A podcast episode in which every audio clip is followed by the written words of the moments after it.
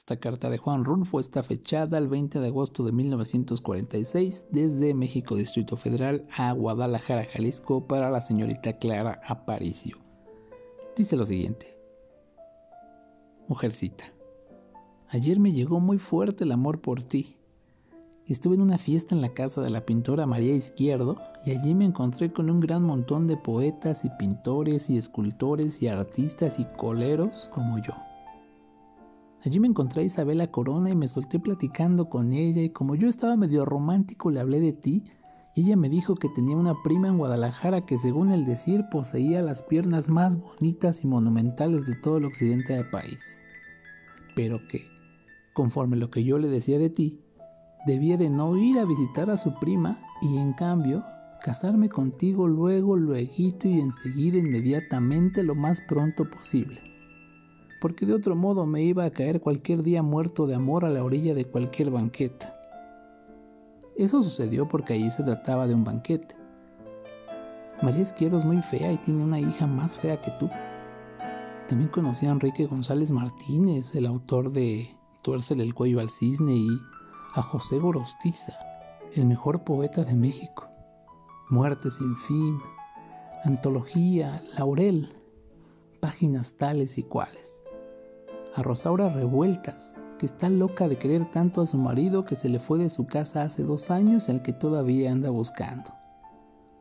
Bueno, se bebió, se comió y se dijeron muchas barbaridades que no te cuento porque te pondrías coloradita.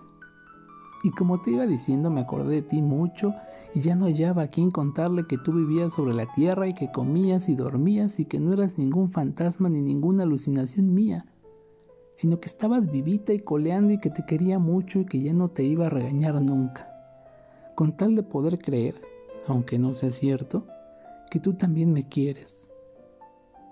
Te iba a escribir anoche mismo, pero ya te puedes imaginar que llegué algo atarantado.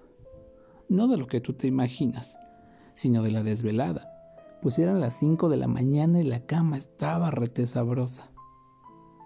Te recomiendo que veas una película que se llama la escalera del caracol. Allí sales tú dando unos gritos muy fuertes.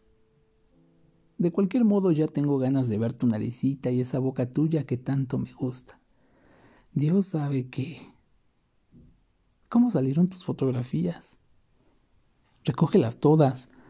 No vaya a suceder que la pongan en el escaparate y alguno o algunas o algunas, pretérito pluscuamperfecto del verbo algunear, te llegue a confundir con la Virgen de Zapopan y luego te quieran llevar en peregrinación por las calles.